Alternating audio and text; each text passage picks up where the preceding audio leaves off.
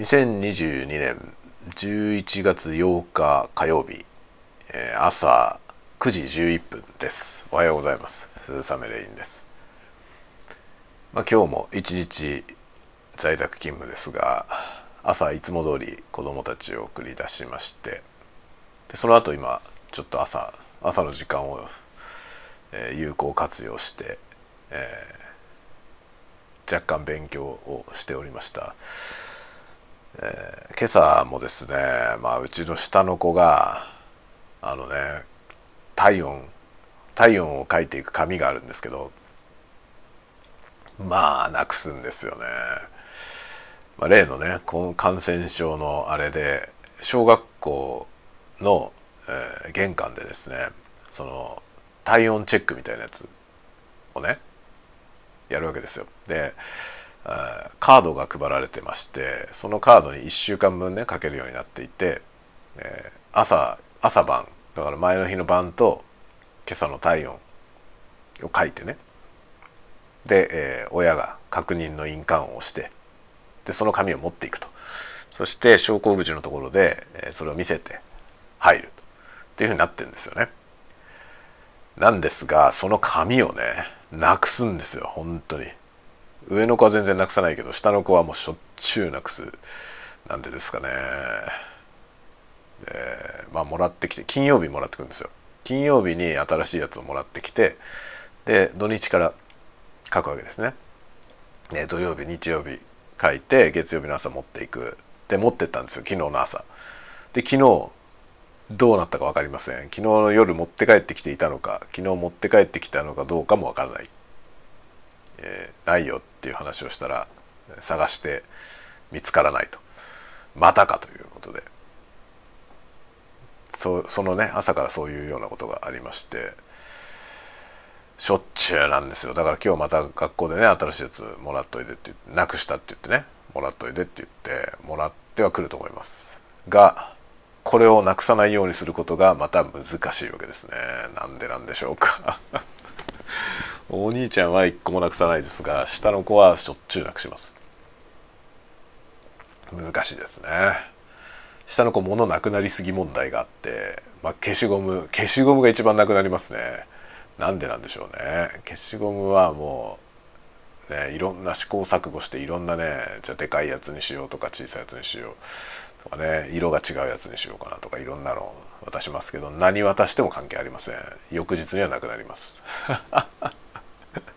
本当にね、えー、物がなくなる。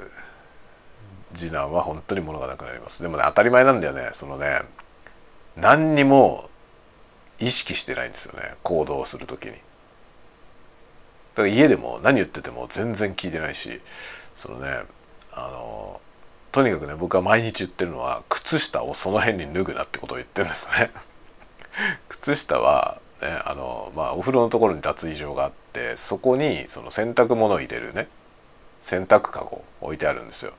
でそこに靴下入れるところがあってそこに入れてねって言ってるんですね。でそれもしかも脱ぎっぱなし適当に入れるんじゃなくて裏返しにならないように脱いで入れなさいとそういうふうにしてるんですよルールをね。なのに家中に家中に彼の靴下が散らばっていますね。だから靴下はね左右一組じゃないですか。そんなもんすぐはぐれるわけですよ。だから片方しかない靴下が大量にあってどこ行ったんだろうなっていうね。それがしかも家の隅々まで行き渡っているわけですね。あらゆるところで靴下を脱ぐから。で本人はだから意識してないんですよね。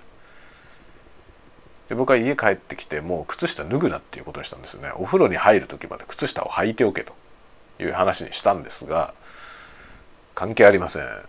お風呂入るまで履いてたことはありません。しかもその辺にどっかになくなります。まあこんな調子だからね。靴下脱ぐっていうこと一つについてすらこんな感じなんでということはもらったプリントなんかなくなるに決まってますよね。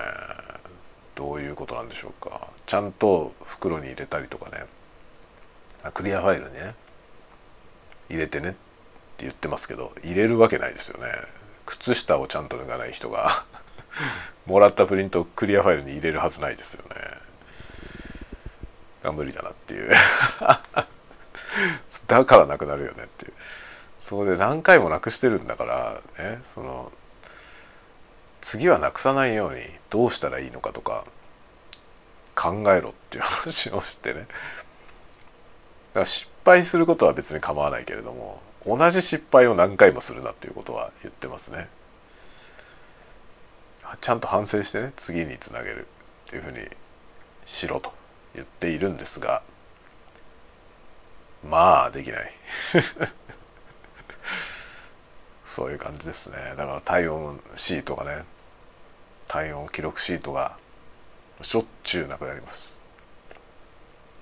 今ね本当に感染対策でこの体温記録シートがかなり重要なものなんですよ。それがないと学校に入れないんですよね。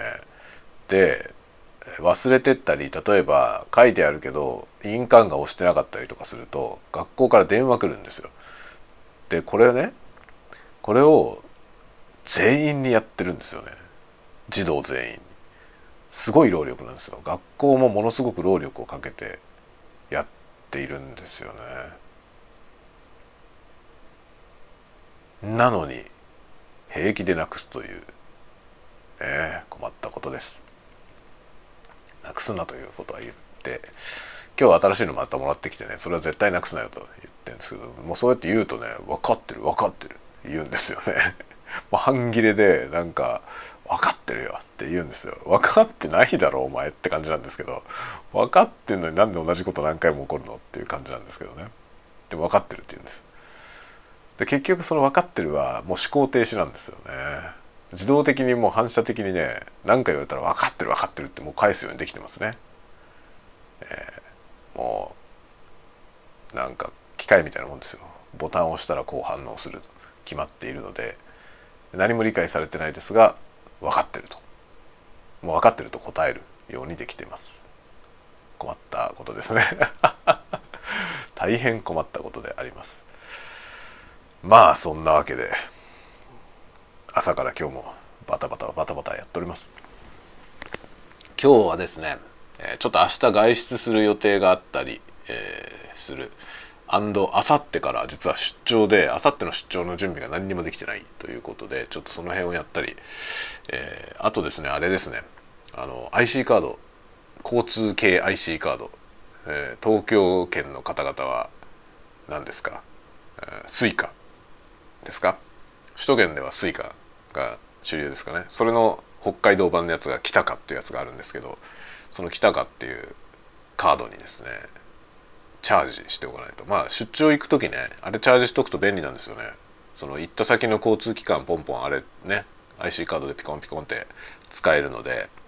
だから大体ねあの7,8,000円入れていって、えー、使うんですね。ここもこの間京都行った時とかもそういう風にしたんですけど。で前もって入れとけばよかったんですけどこの間ね会社に行くんで電車に乗った時にそう入れてくるの忘れたんですよね。で今ね残高が800円ぐらいしかないのよ。800円ぐらいしかないと実はですね家から空港までも行けないんですよね。で空港行った時に生産しなきゃいけなくて面倒くさいので今日ねちょっとあの駅までチャージしに行ってこようかなと思ってます。そのチャージがねうちの最寄り駅でできないんですよ。うちの最寄り駅無人駅でで券売機は1台あるんですけどそのね IC カードのチャージができないんだよね。なので IC カードのチャージができるし券売機のある駅まで出か出かけなきゃいけないんですよ。だるいよね。めちゃくちゃだるい。だからそうやって出かけるのがいいかあるいはあの空港の駅で生産するのがいいかどっちがいいでしょうって感じですね。どっちもだるいよね。どっちもだるいんだけどどっちがよりだるいか問題ありますね。でもまあ明日出かけるからどっちみち今日ガソリン入れに行かなくちゃいけなくてガソリン入れに行く時にねついでに駅まで回って、えー、チャージもしてこようかなと思ってます。それはちょっと今日はお昼休みだからそういう感じで外出して、えー、ガソリンスタンド行ってねっていう感じでまあなんかその出先でなんか適当にお昼を済ませてえー、昼休みに変えようかなと思ってるので今日の昼は昼はちょっと配信はできない可能性が高いです。はいというようなことで相変わらず頑張っております。ちょっとねだいぶ寒くなってきたんで皆さんも風邪ひかないようにしてくださいねではまた次のスタンド FM でお会いお会いしましょうまたね